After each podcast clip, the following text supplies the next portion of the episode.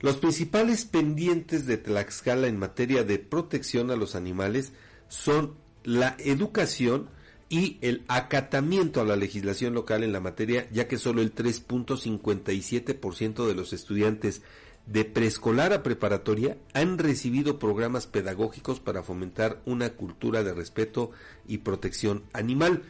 Estos resultados se obtuvieron tras el análisis que se enfocó en cinco dependencias gubernamentales, la Coordinación de Bienestar Animal, la Secretaría de Educación Pública, la Secretaría de Salud, la Procuraduría de Protección al Ambiente y la Procuraduría General de Justicia del Estado.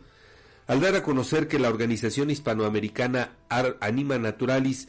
en coordinación con el Observatorio Ciudadano de Protección Animal, realizaron una evaluación sobre el cumplimiento de la política de protección y bienestar animal en el estado de Tlaxcala. El informe también da a conocer que el 47% de los municipios no han publicado su reglamento correspondiente sobre bienestar animal en el periódico oficial, tal como lo ordena la Ley de Bienestar Animal para el estado de Tlaxcala. La Coordinación de Bienestar Animal tampoco ha formulado su propio reglamento interno ni el del Consejo Consultivo Estatal de Bienestar Animal, órgano que supervisa a los ayuntamientos en este tema. Anima Naturalis emitirá un comunicado a fin de año analizando el desempeño de las dependencias evaluadas en el cumplimiento de las políticas de bienestar animal.